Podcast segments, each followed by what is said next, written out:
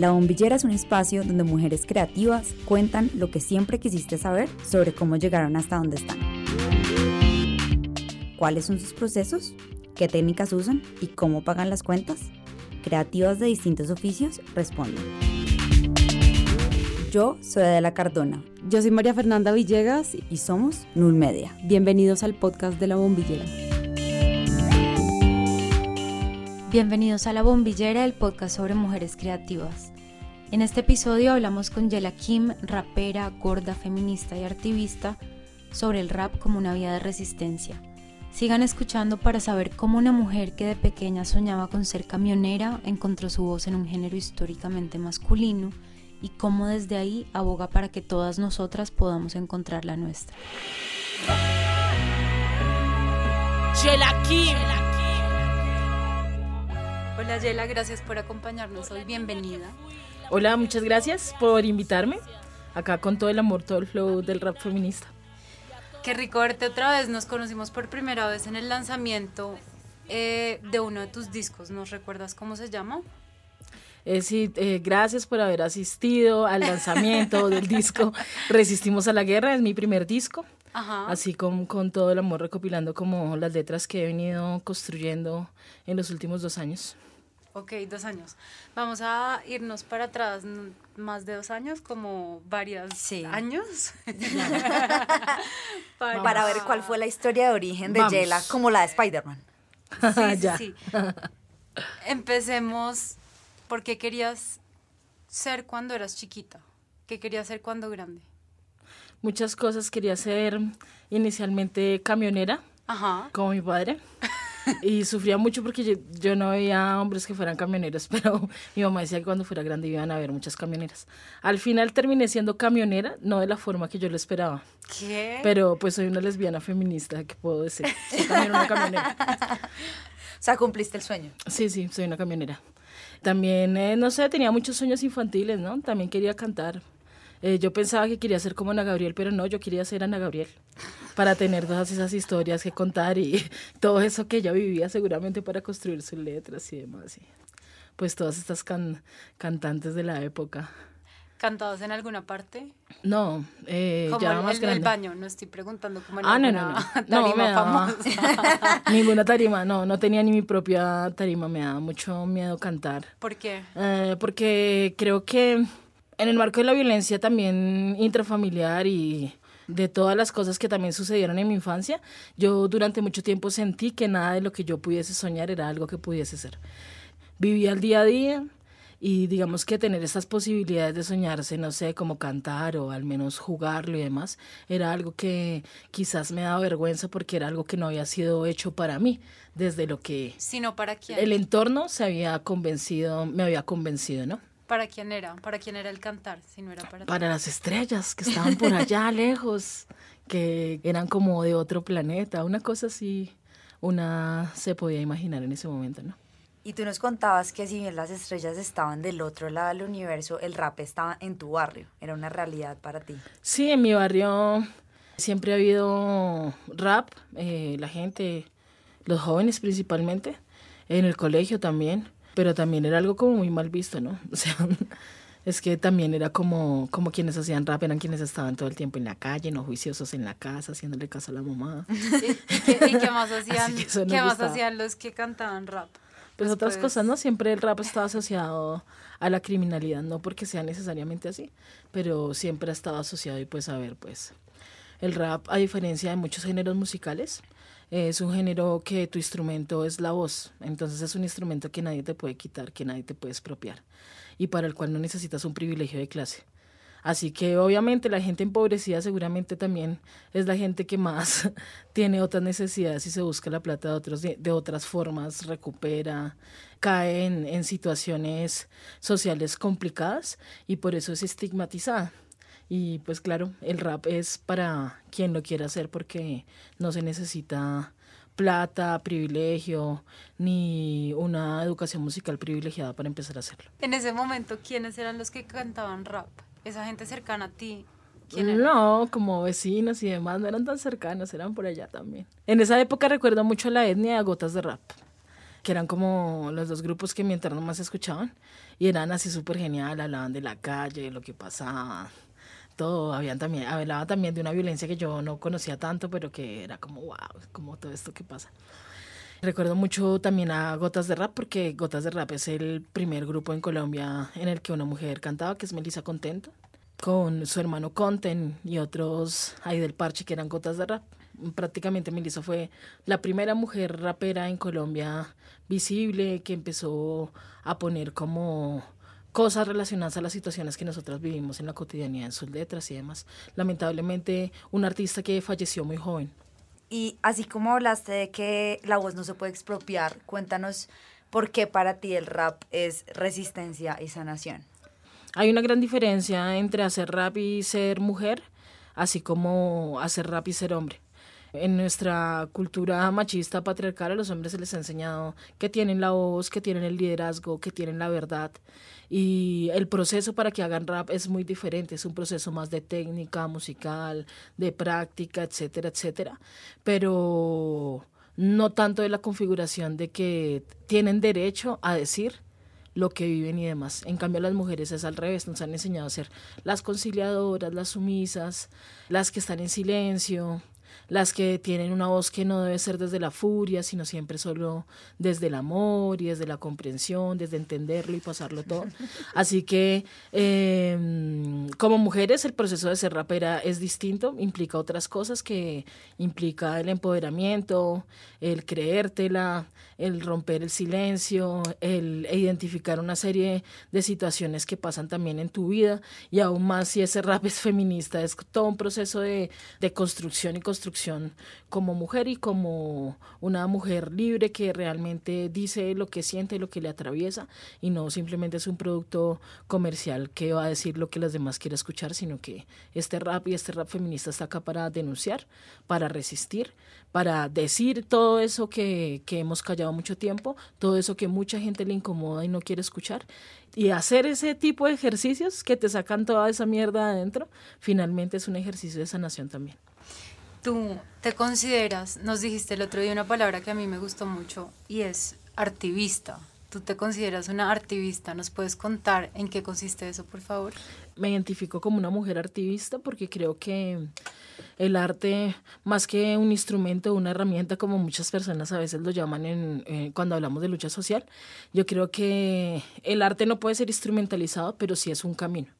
Y el arte es un camino que nos permite dejar esas cositas en la cabeza, dejar esas ideas, esos pensamientos, esas reflexiones, esas denuncias eh, que permiten lo que a veces el discurso académico no logra. Entonces, por ejemplo, está súper genial, súper fuerte, súper importante que a partir de la academia se tejan ensayos, propuestas, un montón de cosas, teorías, filosofía para transformar pues todo el entorno y demás, pero eso no llega a todo el mundo. Eso es importante, pero finalmente hacer política, hacerlo político, hacerlo el feminismo a partir del arte es lo que le llega a la gente a lo sensible, lo que le toca a la gente independientemente si, tiene un, privilegio académico o no, un privilegio de clase o no, un privilegio racial o no. Eh, le llega a la gente, le llega a lo sensible, le toca y creo que a partir de, del artismo es que podemos también configurar la lucha social. Para mí es un camino así. Yela Contra la opresión, sumisión y control. Yela, y nos contabas que la primera canción que escribiste de tu disco eh, es La Gorda. Y esta habla de muchas situaciones cotidianas, un poco de violencia que se viven. ¿Tienes alguna situación específica como propia que haya inspirado también esta canción? De hecho, tú hablabas de, de micromachismos y después dijiste, no, no, no, no son micromachismos, son machismos.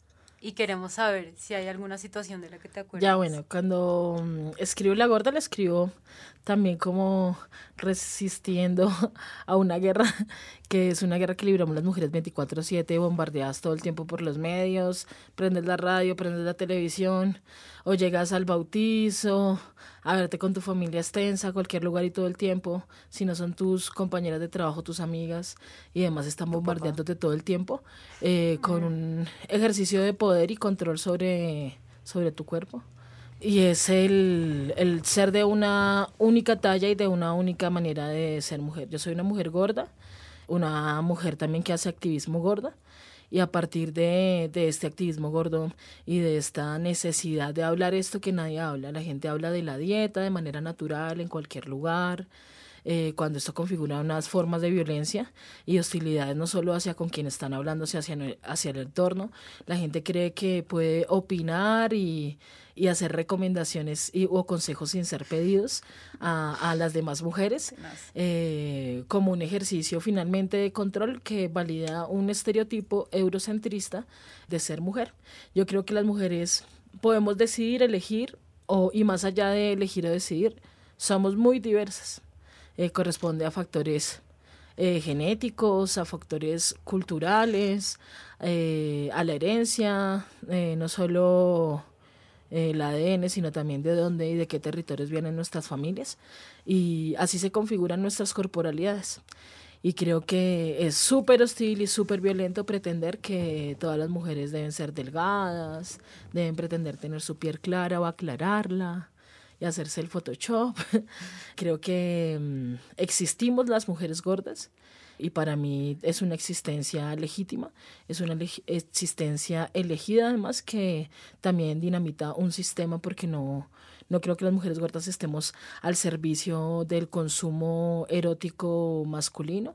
Y desde ahí construí un poco esta canción que se llama La Gorda, que está dedicada a todas las mujeres gordas del mundo mundial. sí y que habla de eso, de eso que, que, no queremos hablar en la calle, ¿no? que también es de la gordura y demás. Como ya te había contado antes, yo tengo mucha intriga por el rap. Yo no conozco nada de rap, tú eres uno de los primeros, de mis afortunados primeros acercamientos. Y la pregunta es por la composición. No sé si tienes estrategias a la hora de componer eh, fijas o te llega a la mente o te inspiras viendo desde niña me gustaba siempre molestar como con mis hermanos y fue algo que también le aprendimos a mi mamá, que era eh, cambiarle la letra a las canciones, ¿sí? Entonces eh, siempre jugaban así como mis papás, incluido mi papá también, jugaban como a decirnos cosas cantando alguna canción pero cambiándole la letra y demás y eso se volvió como un juego cotidiano y a mí me gustaba mucho hacer eso y casi que la improviso haciéndolo. Desde ahí creo que los ejercicios de impostación musical, como también de, de empezar a encontrar como, como una lógica a partir de la práctica de cómo caben las palabras dentro de lo musical y demás. Yo no, yo no tengo una educación musical formal. Todo lo que sé y lo que he aprendido lo he aprendido de manera así, con las amigas, eh, con YouTube, todas cosas así. Y, y, simplemente empecé a hacerlo, empecé, me, me gusta el rap. Cuando tú empiezas a, a, interpretar canciones de rap, de, no sé, en mi caso de mujeres que me gustaba cantar como Ariana Puello, La Mala Rodríguez, Diana Bella que me gustaban sus letras y ya yo empezaba a aprendérmelas tal y tal y cada vez aprendérmelas más es un ejercicio finalmente que estás haciendo musical. Había una cosa que, que dijo una vez Concha Uike y era que mm, podía interpretar, por ejemplo, la canción Luz de Luna tiene más de 10 intérpretes diferentes y 10 versiones diferentes, pero para cada quien es su luz de luna. Creo que cada uno interpreta de su única manera, con su único sentimiento una canción. Y desde ahí yo empecé primero como interpretando y ya después poco a poco fue que empecé como a meter cositas, como a hacer arengas, que con la excusa de que hagamos esto para la marcha, y demás, así poquito a poco eh, empecé también a como a visibilizar esta facilidad que yo tenía y este talento para hacer esto. Y así mismo la manada, las amigas también empiezan a montarte, a empujarte, a, pedirte que Q, que Q, que ya pedimos el micrófono para que vaya y se eche el freestyle. Y, así sucesivamente como que empiezas también con con el acompañamiento y la motivación de las hermanas a, a creértela y a crear hablando del freestyle y del gozo que tienes por esto, ahorita en nuestro pequeño break hablábamos de que es gozo, pero también hay que ganársela. Claro. Cuéntanos qué pasa con ganársela con el rap en Colombia. Vale, yo creo que para todos los artistas, independientemente del tipo de arte que hagan, es muy difícil, pero sobre todo para los artistas urbanos o para los artistas que además somos activistas y estamos en una línea de, de, que cantamos cosas que no son precisamente lo que suena en los medios de comunicación masivos, que no es precisamente lo que más pega, que queremos que pegue, queremos que la lucha social pegue. Vamos a lograrlo. Vamos a pegarlo. Pero, pero sí, no, no es un camino fácil, se goza mucho, se es feliz yo la verdad me siento más sana, más chévere, soy más feliz y hago más cosas, me rinde más la plata. Eso es en serio. Desde que soy artista, pero igual necesito la plata para vivir. E igual no es fácil, es, es complicado y creo que con muchos artistas también y, y con varias hermanas raperas estamos en ese ejercicio también de, de tristemente como enseñar, educar eh, lo que no debería ser así es, por ejemplo, que cuando hacemos eh, artivismo, quienes nos invitan principalmente, ¿quiénes son? A quienes sí les gustan nuestras letras, que seguramente se sienten identificados, como son las ONG, las organizaciones sociales, que la marcha de yo no sé quiéncito, que el congreso de tales, y que por lo general muchas de esas apuestas sociales, más ahorita en, en el marco de, de la guerra y, demás en Colombia. Eh, muchas de esas apuestas sociales tienen financiamiento de proyectos, ejecuciones y demás. Y es una falta de respeto que las amigas, las activistas, las feministas, los defensores de derechos humanos sigan ejecutando proyectos donde al final siempre saben que hay un cierre y que quieren que estén los artistas para hacer maravilloso su cierre y demás. Y finalmente nunca dejan presupuesto para eso es muy difícil, lo hacen o, dejan algo muy poco, a veces ni siquiera reconocen transportes, hidratación, alimentación, que son las como condiciones mínimas que deben garantizar eh, nuestro trabajo. Desconocen que detrás, que no es simplemente como alguna vez una, una muy reconocida activista me dijo como, ay, es que eso no es solo irse a parar a cantar allá, y no un momento, o sea, una no solo se para a cantar y ya. Detrás de cada canción, cada letra que hay, hay una, primero una se abre la carne, las venas emocionalmente, eh, se lo trabaja, la practica, la ensaya, expone todo eso, pero además hacer que te guste a ti, hacer que te llame. Entonces esto de, de que nos gustan los artistas, pero no le compramos los discos, pero preferimos esperar que lo suban para piratearlo, para bajarlo, o que mm, eh, no los dejamos de última, no les pagamos o que estamos ejecutando plata y queremos que vayan gratis. Obviamente las artistas y las activistas, yo siento que sí tenemos una responsabilidad social de acompañar la lucha porque además nos convoca, pero creo que es muy diferente acompañar, no sé, una organización, un paro campesino que está en cero lucas y que una dice, voy a apostarle, voy además a invertir de mi bolsillo para poder llegar allá, a ir a, a, a, por ejemplo, una, una organización universitaria que tampoco tiene mucho trabajo y demás, pero por lo menos se busca las garantías dignas para que trabaje, que es alimentación, hidratación, transportes, o una institución pública o una ONG que sí está ejecutando millones, ya sean desde 3 millones a lo que sea,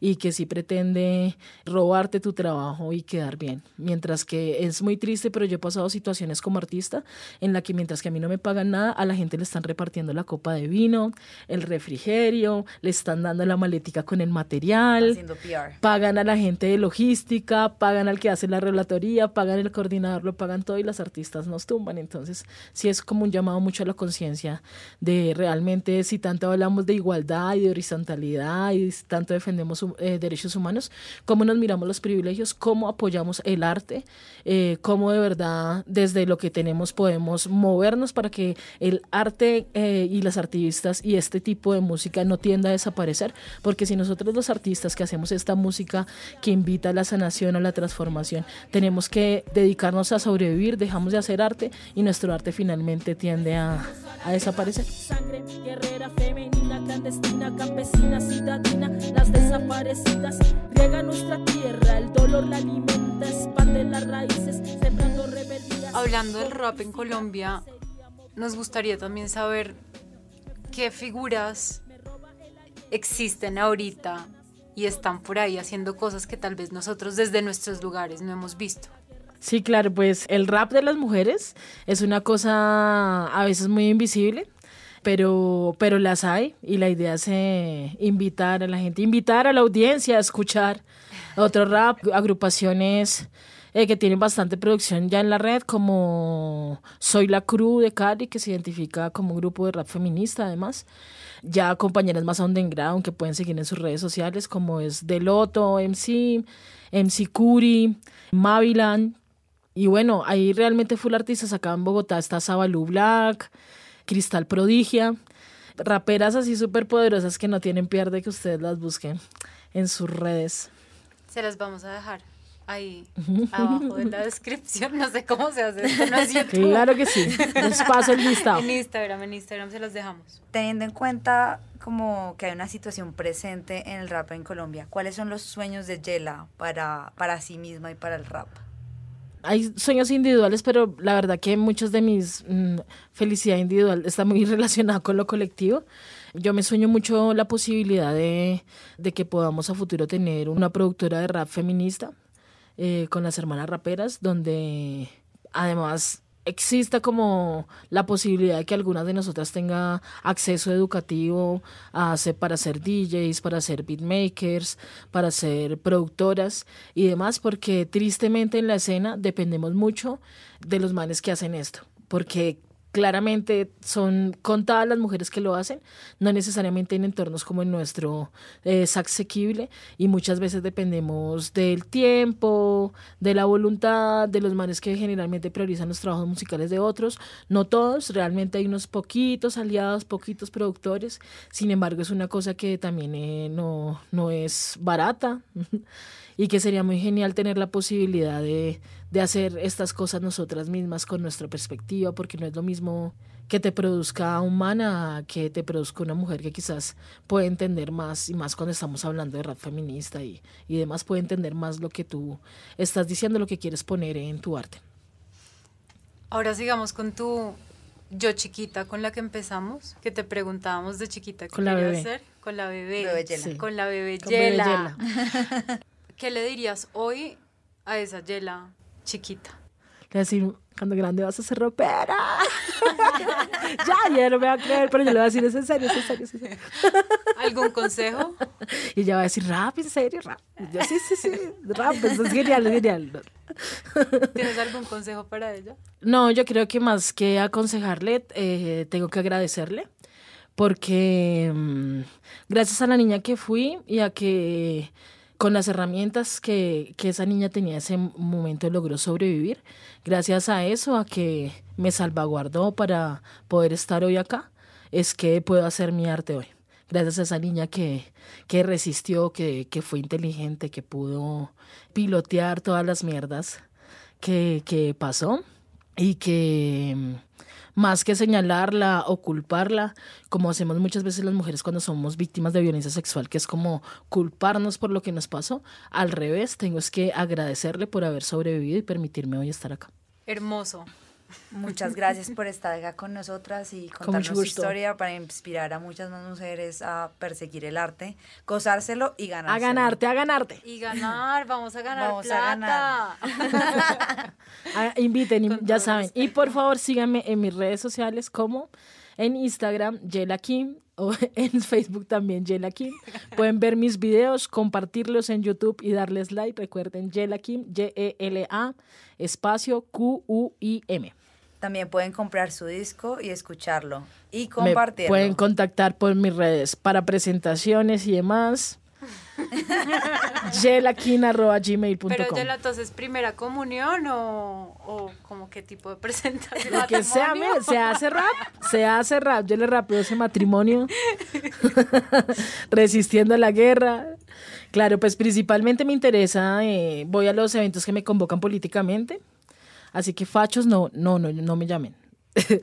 Pero ahí estamos, parece, estamos, estamos igual aliadas con muchas raperas haciendo diferentes cosas para diferentes momentos. Nos convoca mucho lo político, pero también vivimos del arte y también hacemos cosas maravillosas para muchos tipos de, de momentos. Súper, Muchas muchísimas gracias. gracias por acompañarnos. Con mucho gusto, muchas gracias a ustedes.